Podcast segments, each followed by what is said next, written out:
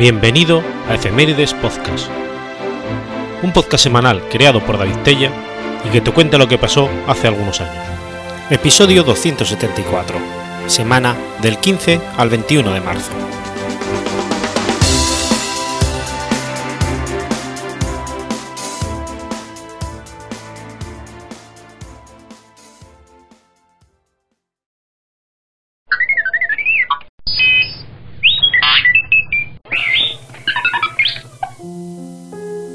15 de marzo de 1781. Se libra la batalla de Guilford Courthouse.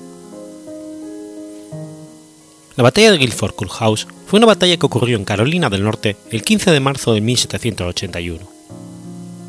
Junto con la anterior batalla de Cowpens, esta batalla resultó fundamental para la victoria estadounidense en la Guerra de la Independencia de los Estados Unidos. Durante los primeros tres años de la Guerra Revolucionaria Americana, que comenzó en abril de 1775, la mayoría de las principales batallas tuvieron lugar en las colinas del norte. Después de que los franceses ingresaron a la guerra del lado de los estadounidenses en 1778, los británicos cambiaron su enfoque a una campaña en el sur, donde esperaban contar con el apoyo de colonos estadounidenses aún leales a Gran Bretaña y la monarquía británica. La campaña inicialmente fue exitosa, ya que los británicos tomaron los puertos clave de Savannah, Georgia, en diciembre de 1778, y Charleston, Carolina del Sur, en mayo de 1780, y en el proceso devastaron al ejército estadounidense en el sur, que tuvo, además, otro golpe desastroso más tarde en la batalla de Camden. La marea comenzó a cambiar para los estadounidenses en otoño de 1780 cuando en octubre una milicia patriota derrotó a una milicia leal en la batalla de Kings Mountain, cerca de la actual Blacksburg, Carolina del Sur. Además, a fines de 1780, el general George Washington nombró al mayor general Nathaniel Greene para encabezar al ejército continental en el sur. El nuevo comandante decidió dividir sus tropas en las Carolinas para forzar al contingente británico más grande bajo el teniente general Charles Cornwallis a luchar contra ellos en múltiples frentes. Esta estrategia dio sus frutos el 17 de enero de 1781, cuando el general de brigada Daniel Morgan y sus tropas derrotaron decisivamente una fuerza británica de élite de Cornwallis, comandada por el coronel Anastre Tarleton, en Copens, Carolina del Sur.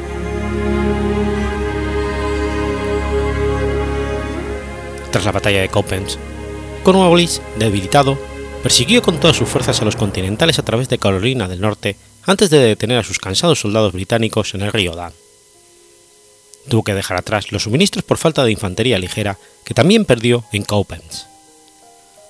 Los continentales escaparon ante ello a Virginia, donde Greene continuó acumulando sus fuerzas en preparación para enfrentarse a las tropas de Cornwallis. El 14 de marzo, los soldados de Greene habían regresado a Carolina del Norte y estaban acampados alrededor del Palacio de Justicia de Guilford, cerca de la actual ciudad de Greensboro.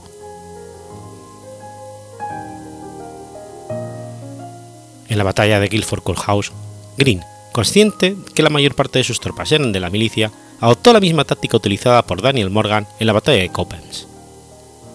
Formó a sus hombres, unos 4.500 en tres líneas, la primera línea estaba en manos de la milicia de Carolina del Norte, equipado además con dos cañones. En la segunda línea, Green colocó a la milicia de Virginia con otros dos cañones.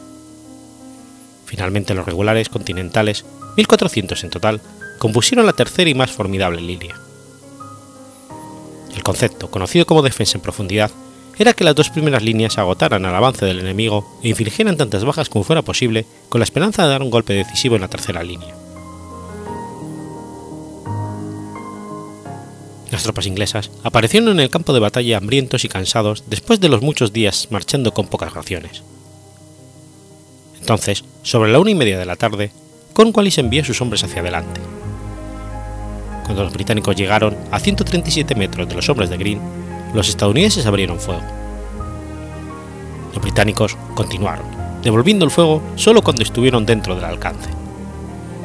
De esa manera, los británicos, los británicos se lanzaron hacia adelante, los carolinianos del norte dispararon una vez más y después se retiraron a los bosques a sus espaldas, abandonando su equipo mientras huían, como Green les ordenó.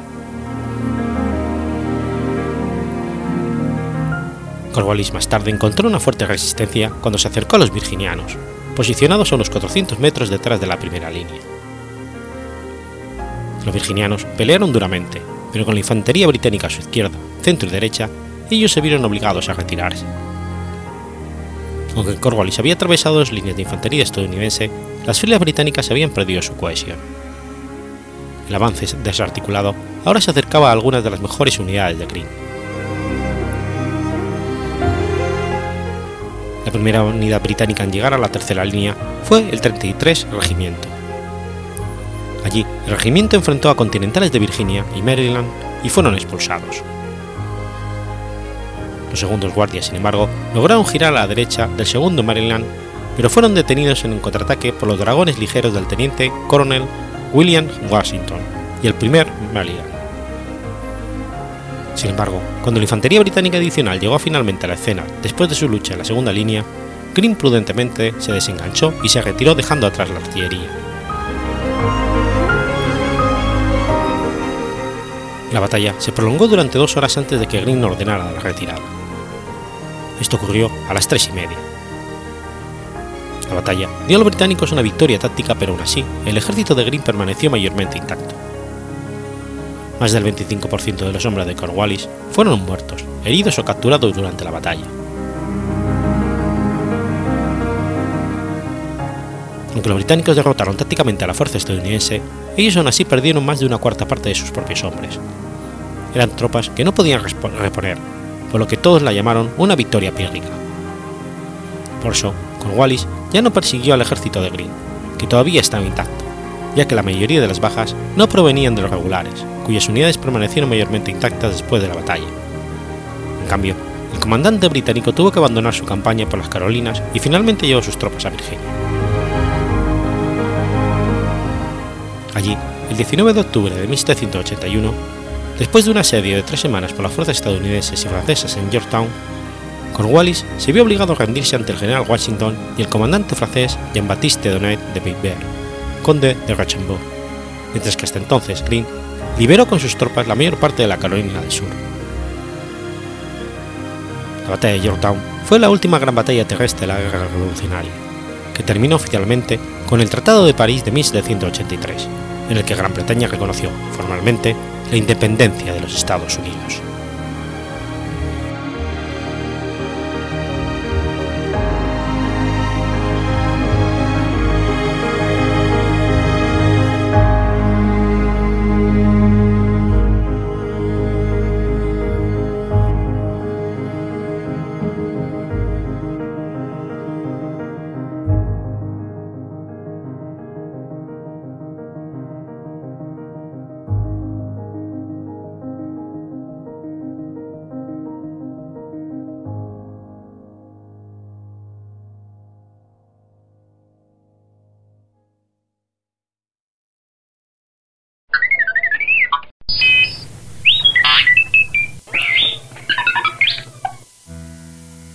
16 de marzo de 1621.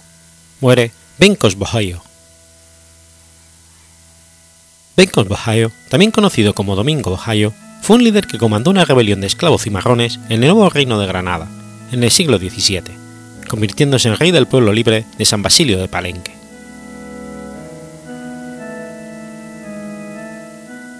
Nació en la región de Biojo, una región en la que forma parte de las islas Bijagos en la Guinea portuguesa, en el occidente de África. Era un miembro de la etnia Villago. Su nombre de esclavo Domingo procedió probablemente de uno de los mercaderes portugueses que, como otros, tenían hasta 1595 una licencia y posteriormente un convenio concedidos por la corona española para el tráfico de seres humanos capturados en África a fin de ser usados como fuerza esclava en el Nuevo Mundo. El nombre Bencos, recogido en la tradición oral, corresponde a un lugar del oriente del río Senegal, que así como aquellos del territorio de Bambuque, con alrededor de 300 poblados, era un vasallaje del pueblo Masai. El pueblo Bijago no era favorecido por los esclavistas, dado que se les adjudicaba una naturaleza rebelde. Era común entre ellos suicidarse a bordo de los barcos negreros con el fin de evitar la vida entre cadenas. Del mismo modo, se les acreditaba con una naturaleza guerrera. Descripciones contemporáneas señalaban que cada Bijago era un guerrero entrenado tanto en el uso de armas de fuego como en el arte de la espada y el escudo. La sociedad Bijago era altamente equitativa. Cada isla en el archipiélago en el que el grupo étnico habitaba era gobernada de forma independiente y era dirigida por un grupo de ancianos, sin reconocimiento de ningún rey. Los dirigentes no se distinguían de los gobernados, y los bienes eran compartidos de manera comunal sin distinción de estrato social o edad. Del mismo modo, los botines de guerra eran repartidos, de manera equitativa, entre las tripulaciones de los barcos de guerra bijagos.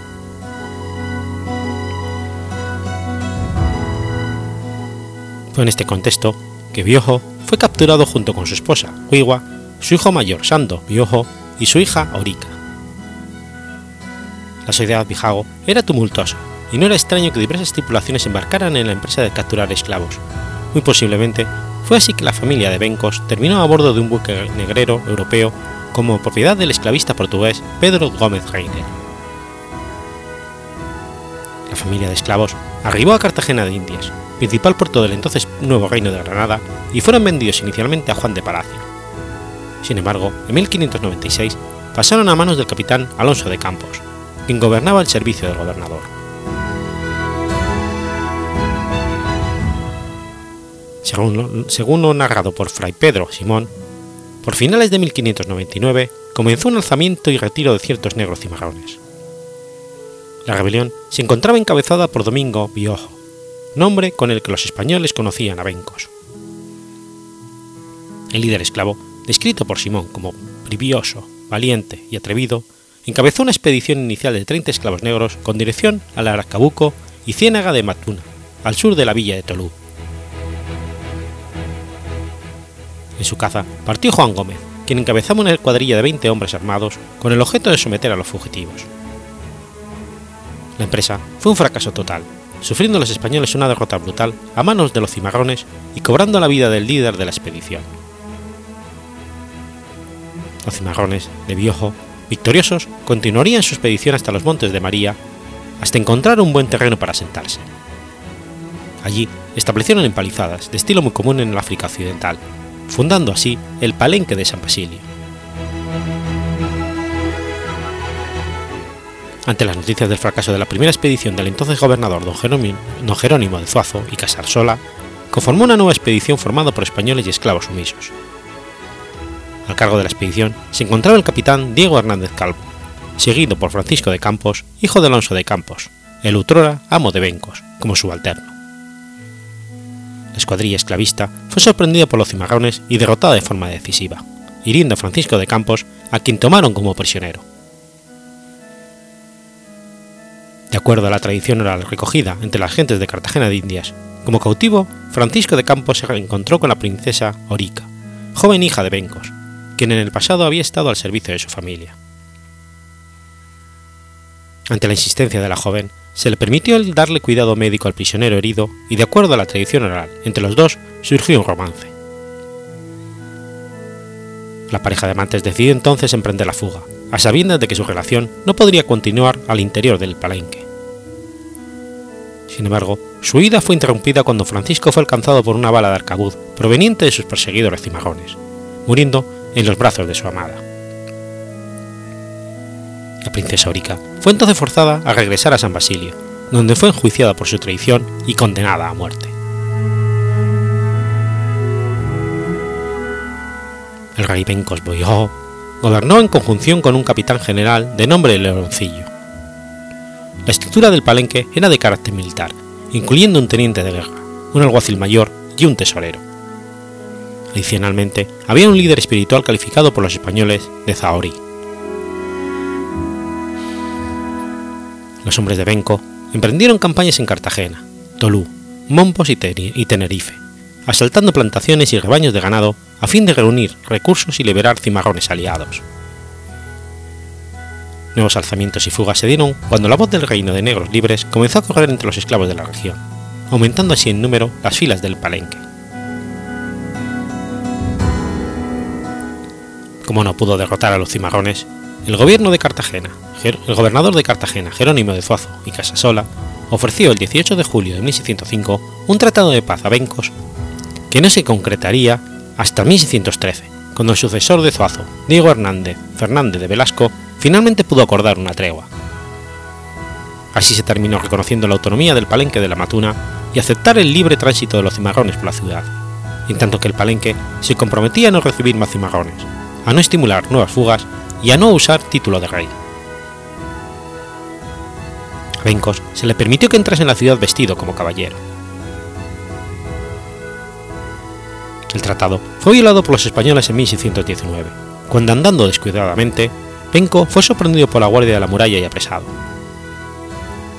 El nuevo gobernador, don García Girón, ordenó su ejecución, argumentando que era peligroso el respeto que, que Benco generaba en la población, porque con embustes y encantos se llevaba tras de sí a todas las naciones de Guinea que había en la ciudad. El rey Bencos fue finalmente ahorcado y descuartizado el 16 de marzo de 1621.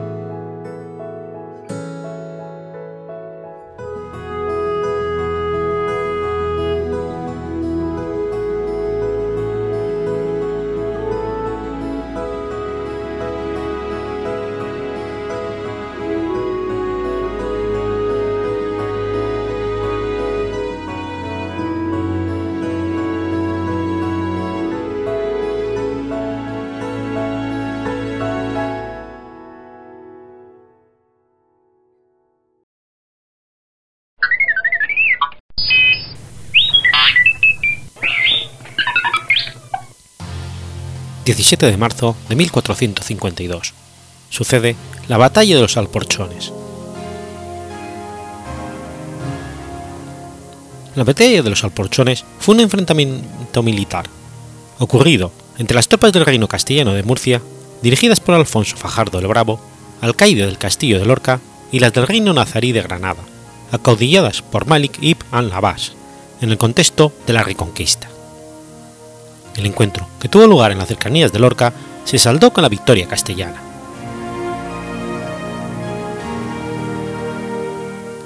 Tras recuperar el trono de Granada de mano de su tío Mohamed el Cojo en 1447, el sultán Mohamed IX continuó su política belicista respecto a la corona de Castilla. Su predecesor había recuperado algunas plazas arrebatadas en la frontera con el reino de Murcia, y antes de él las racias granadinas ya causaban el terror de las poblaciones cristianas de aquel reino, aprovechando que el gobernante Casa de Fajardo estaba enzarzada en disputas familiares. Una de estas incursiones llevó al saqueo y toma de cautivos de la población de Cieza y a la victoria musulmana en la batalla de Jin, ambos sucesos en 1448.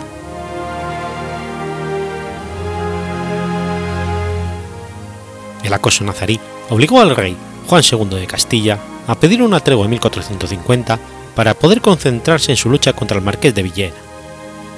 Sin embargo, el sultán no quería desaprovechar la ocasión de hostigar a los desunidos castellanos y al año siguiente desató una nueva incursión fructífera en Botín.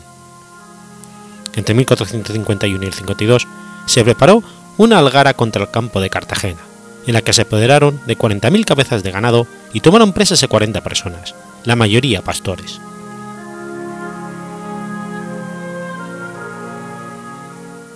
En esta ocasión, los cristianos dejaron de lado sus querellas internas para hacer frente a los musulmanes. El alcaide de Lorca, Alfonso Fajardo, llamado el Bravo, mandó heraldos a varias poblaciones del reino con la intención de recabar apoyos, y a su llamada acudieron mesnadas de Aledo, Caravaca de la Cruz y Murcia, sumando en total 300 caballeros y unos 2.000 infantes. El ejército de Fajardo aguardó en el campo lorquino de los Alporchones, a sabiendas de que los granadinos iban a pasar por allí en su regreso al reino nazarí.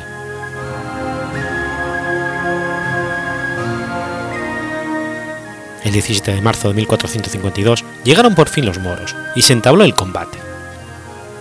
El ataque castellano por sorpresa les otorgó la ventaja inicial, si bien el caudillo de, los de Granada, Malik ibn al-Abbas, castellanizado como a la vez, destacó por su valor y rehizo por dos veces sus líneas. Las crónicas cuentan que el alcaide, montándose cuenta de la batalla podía decidirse por un duelo singular con el capitán enemigo, luchó contra él hasta que consiguió derribarle de su corcel y tomarlo prisionero.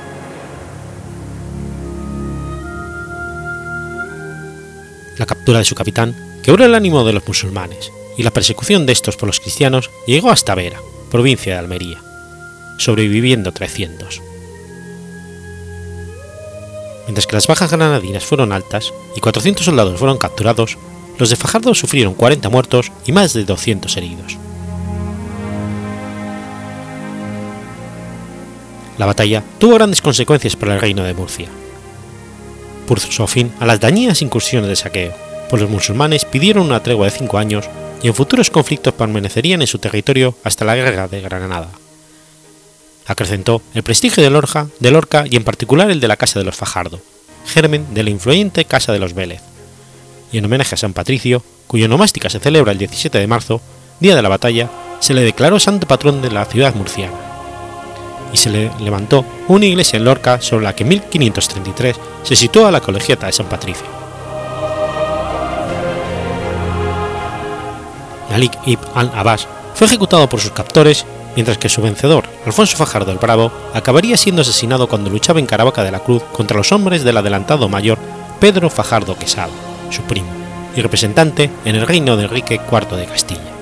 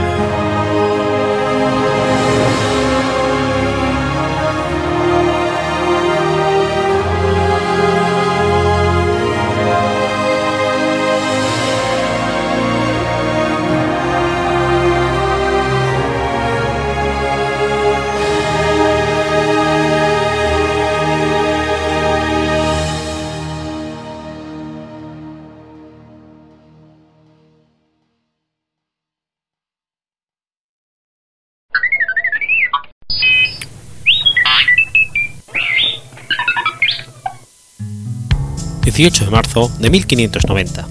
Nace Manuel de Fare y Sousa. Manuel de Fare y Sousa fue un escritor, poeta, crítico, historiador, filólogo y moralista portugués. Sus obras fueron todas escritas en castellano.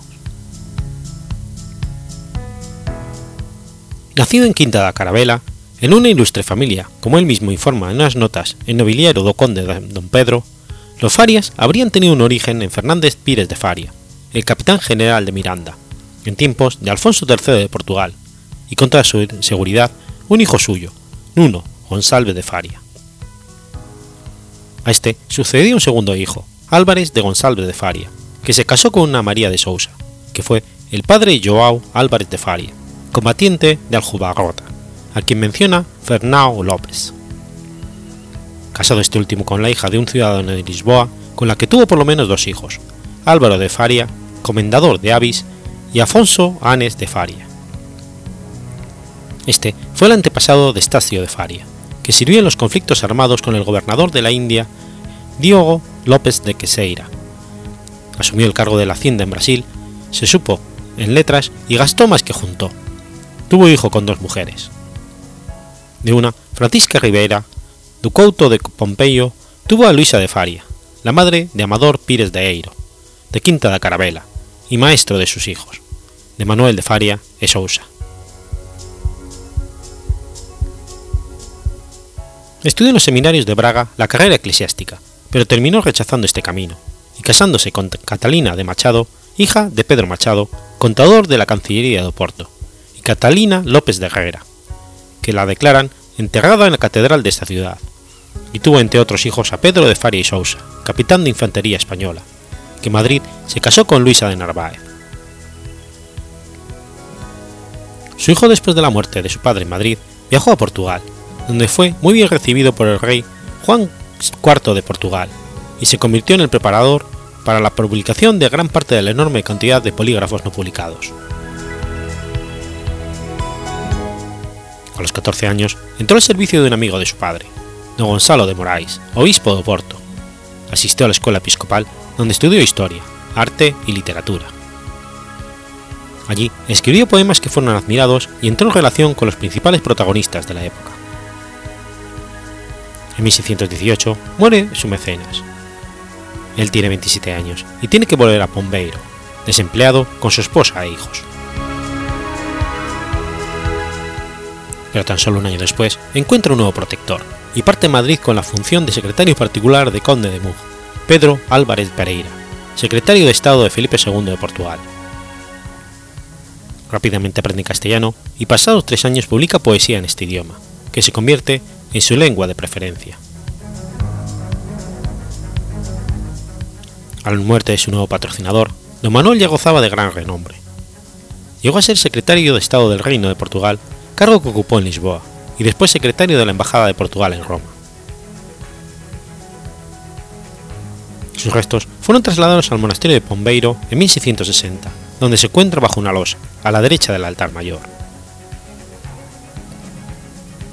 Era uno de los hombres más eruditos de su siglo, gozando por aquellos tiempos de una muy alta reputación literaria, que lejos de permanecer intacta, se redujo considerablemente con el paso de los años, y con el progreso del gusto y estudios críticos. Don Manuel de Faria y Sousa, a pesar de escribir casi todo en castellano, escribió gran parte de su obra en relación con Portugal. Una elección de la lengua se debe al hecho de que durante la mayor parte de su vida, Portugal formó parte del Reino de España, y la lengua del castellano estaba mucho más extendida en Europa que la portuguesa. Para dar a conocer las hazañas de los portugueses, incluso el gran trabajo de su poeta Camões, entendió acertadamente que era la mejor solución. Junto con su propia poesía, gira casi todo en torno a los descubrimientos portugueses y la figura de Camões.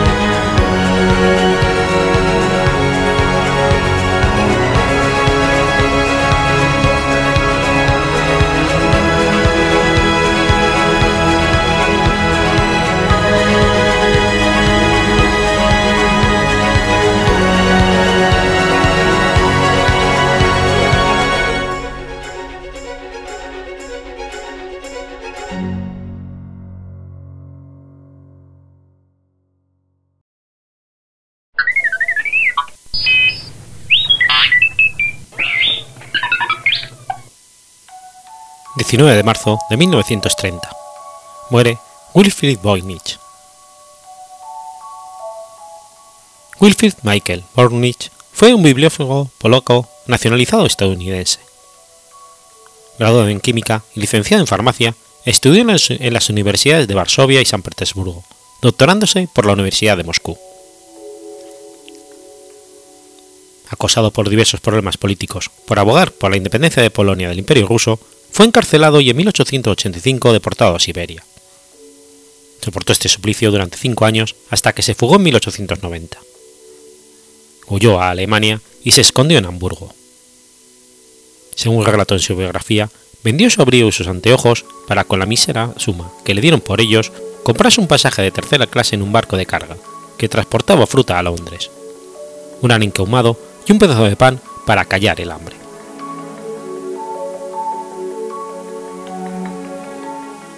Ya asentado en Londres, conoció a una joven irlandesa llamada Ethel Leanne Ball, la quinta hija del matemático y filósofo George Bull, y autora de la novela El Tábano, bajo el nombre de Ethel Bornich, con quien se casó en 1902. Ambos pasaron bastante tiempo escribiendo y enviando a Rusia literatura revolucionaria y traduciendo al inglés las obras de Marx, Engels y Plejánov.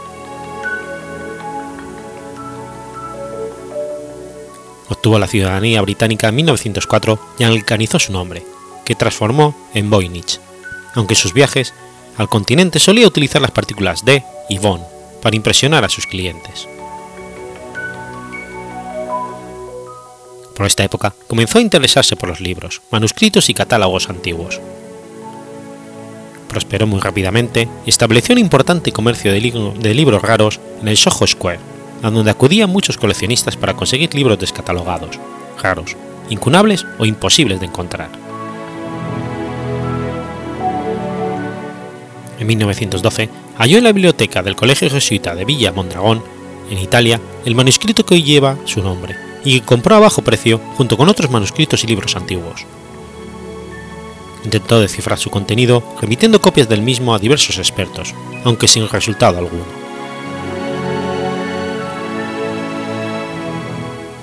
En 1914, tras comenzar la guerra, embarcó en el célebre paquebote RMS Lusitania, hundido por un submarino durante la contienda, y se mudó a Nueva York con parte de su gran colección de libros, donde continuó con su oficio de librero especializado en textos raros hasta su fallecimiento en 1930.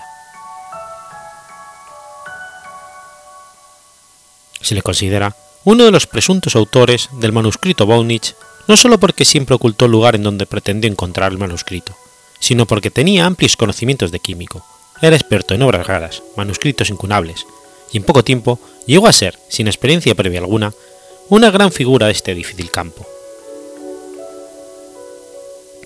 Es posible que su fino olfato para las buenas compras y posteriores mejores ventas se basase en su capacidad para convencer a un ignorante propietario, siempre necesitado de liquidez, del escaso valor de sus viejos libros, que pretendía venderle. Viejos libros, por lo que algún rico caprichoso pagaría después, en la tranquilidad de su tienda, una auténtica fortuna.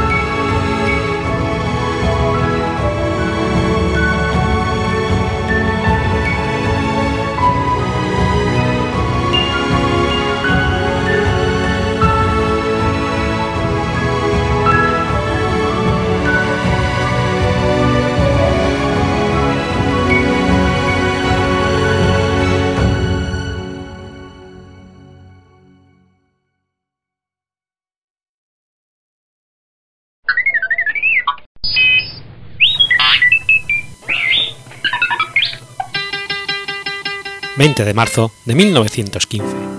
Nace Rosetta Tape.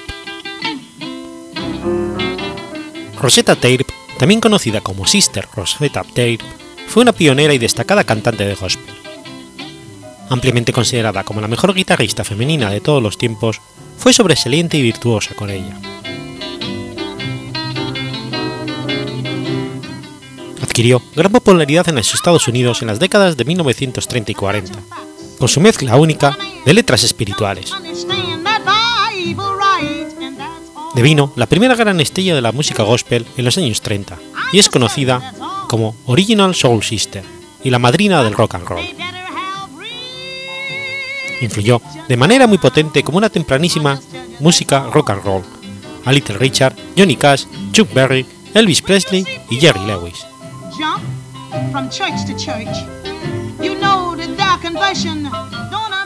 En un intento de cruzar la línea entre la música sacra y la música laica, tocando su música espiritual luminosa en la oscuridad de los clubs nocturnos y salas de conciertos con grandes bandas como acompañantes, su idiosincrático estilo dejó una marca en los artistas gospel más convencionales como Ira Tucker o los Dixie Hummingbirds.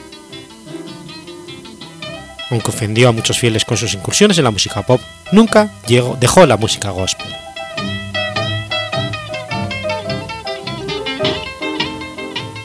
Nacida como Rosetta Nubin en Cotton Plant, Arkansas, empezó a tocar y a cantar a la edad temprana de 4 años, anunciada como la pequeña Rosetta Nubin, el milagro de la guitarra y el canto, acompañando a su madre, la evangelista de la Iglesia de Dios en Cristo, Katy Bell Nubin, quien tocaba la mandolina y predicaba en las iglesias del sur. Después está el blues y el jazz en el sur, y después de que su familia se mudara a Chicago en los años 20, empezó a tocar blues y jazz en privado, mientras seguía tocando gospel en eventos públicos. Su estilo único reflejaba esas influencias laicas. Tocaba las notas como los músicos de jazz y pinzaba la guitarra como Memphis Mine, la más prolífica y popular mujer del blues de la época, sino de la historia.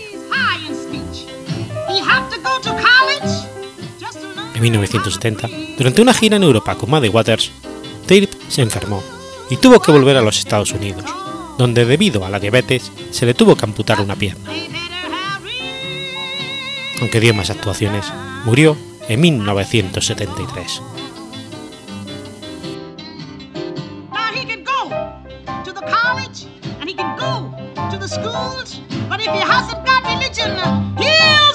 educated fool, and that's all.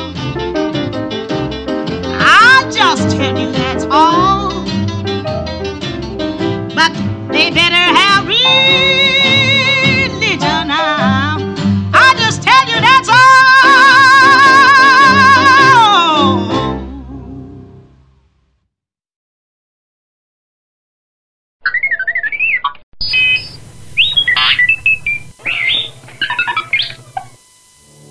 ...21 de marzo de 1963... ...se cierra la prisión de Alcatraz. La isla de Alcatraz, informalmente llamada simplemente Alcatraz o localmente La Roca, es una pequeña isla ubicada en el centro de la bahía de San Francisco, en California, Estados Unidos. En ella se encuentra el faro de Alcatraz y antiguamente sirvió como fortificación militar, como prisión militar y posteriormente como prisión federal hasta 1963. Se convirtió en parque nacional en el 72 y recibió las designaciones de hito histórico nacional en 1976 y 1986. La Oficina del Censo de los Estados Unidos define la isla como bloque 1067, bloque Grupo 1, sección censal 179.02 del Condado de San Francisco, California. No existe población en la isla según el censo del 2000 en su momento fue una fortificación militar española que guardaba la entrada de la bahía de San Francisco.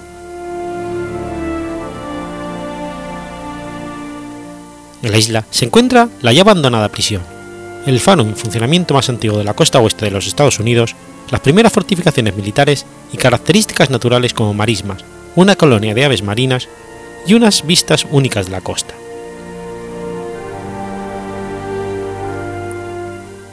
Tras la adquisición de California por parte de los Estados Unidos como resultado del Tratado de Guadalupe, Hidalgo que puso fin a la guerra mexicano-estadounidense y la aparición de la fiebre del oro de California del año siguiente, el ejército de los Estados Unidos comenzó a estudiar la idoneidad de la isla de Alcatraz para el emplazamiento de baterías costeras para proteger el acceso a la bahía de San Francisco. En 1853, bajo la dirección de C. Tower, el cuerpo de ingenieros comenzó a fortificar la isla, labor que continuó hasta 1858. La primera guarnición de la isla, 200 soldados, llegó a finales de ese año. Cuando estalló la Guerra Civil estadounidense en 1861, la isla montó 85 cañones en casamatas alrededor del perímetro, aunque el pequeño tamaño de la guarnición significaba que solo una fracción de las armas podrían ser utilizadas al mismo tiempo. Alcatraz nunca abrió fuego, aunque durante la guerra se utilizó para encarcelar a los simpatizantes de los Estados Confederados de la costa oeste. Tras la guerra, en 1866, el ejército determinó que las fortificaciones y los cañones quedarían obsoletos con rapidez debido a los avances de la tecnología militar.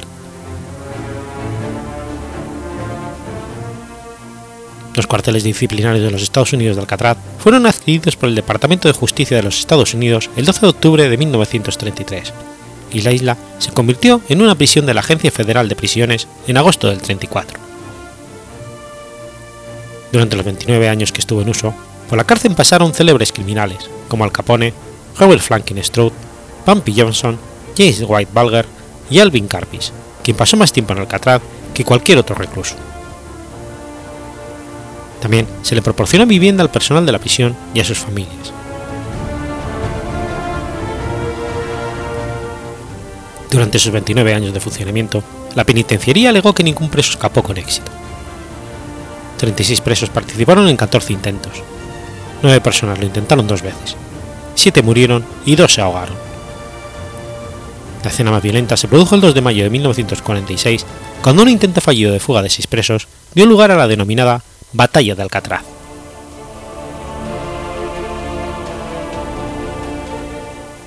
El 11 de junio de 1962, Frank Morris, John Anglin y Clarence Anglin llevaron a cabo con éxito una de las más complicadas fugas jamás concebidas. En la parte posterior de las celdas de los reclusos, en el bloque B, había un pasillo no vigilado de 0,91 metros de ancho. Los prisioneros cincelaron el hormigón dañado por la humedad alrededor de un respiradero que conducía al pasillo, utilizando herramientas tales como una cuchara de metal soldada con plata de una moneda de 10 centavos y un taladro eléctrico improvisado a partir de una aspiradora robada. El ruido era disimulado con el sonido del acordeón durante la hora de la música, y el progreso de sus trabajos se ocultaba con falsas paredes de cartón, que la oscuridad de las celdas engañaba a los guardias.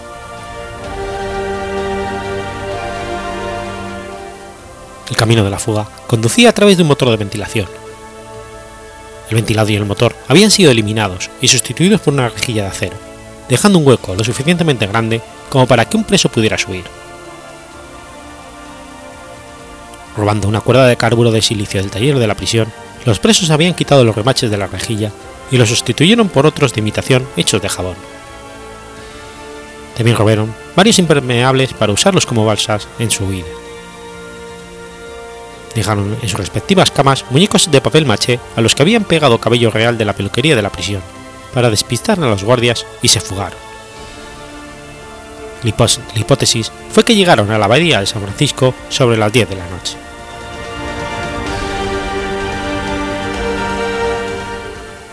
La investigación oficial del FBI contó con la ayuda de otro peso, Allen West, que también formaba parte del grupo de fugitivos, pero que finalmente se quedó.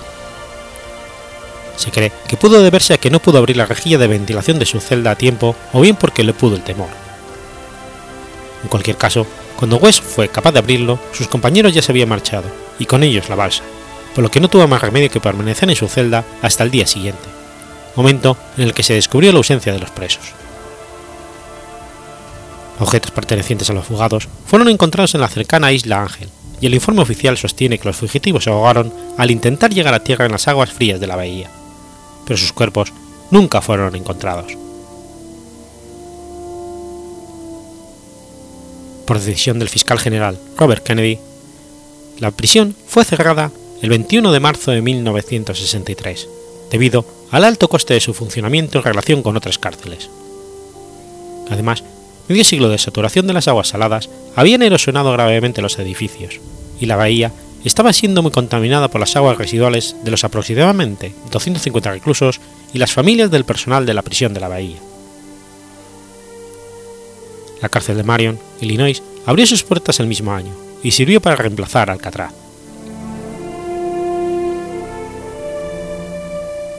A partir del 20 de noviembre de 1969, un grupo de nativos americanos de diferentes tribus ocuparon la isla y reclamaron un centro de educación, un centro de ecología, centro espiritual, un museo y una escuela india.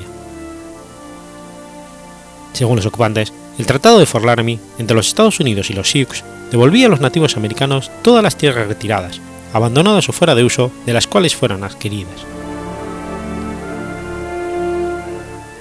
Durante los 18 meses de ocupación, varios edificios fueron dañados o destruidos por los incendios, incluidos el patio de recreo, las casas cuarteles de la Guardia Costera y la casa del alcaide. Los orígenes de los incendios son desconocidos. Otros edificios fueron destruidos por el gobierno de los Estados Unidos después de que la ocupación finalizara. Los grafitis del periodo de ocupación de los nativos americanos todavía son visibles en algunos lugares de la isla. Durante la ocupación, la terminación de la política india, diseñada para poner fin al reconocimiento federal de las tribus, fue revocada por el presidente Richard Nixon y se estableció la nueva política de la autodeterminación, en parte como resultado de la publicidad y conciencia creada por los ocupantes. La ocupación terminó el 11 de junio de 1971.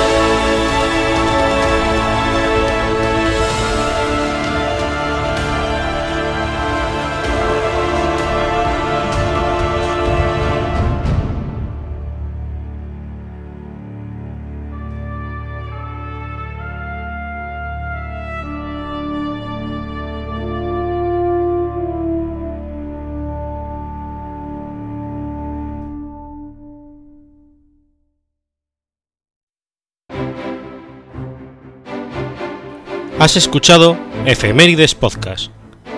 Si quieres ponerte en contacto conmigo, puedes hacerlo por Twitter a la cuenta arroba efemeridespod o mi cuenta personal, arroba telladavid, o por correo electrónico a la dirección efemeridespod.gmail.com. También puedes visitar la página web efemeridespodcast.es. Y recuerda que puedes suscribirte por iTunes y por iBox, y tienes un episodio nuevo cada lunes.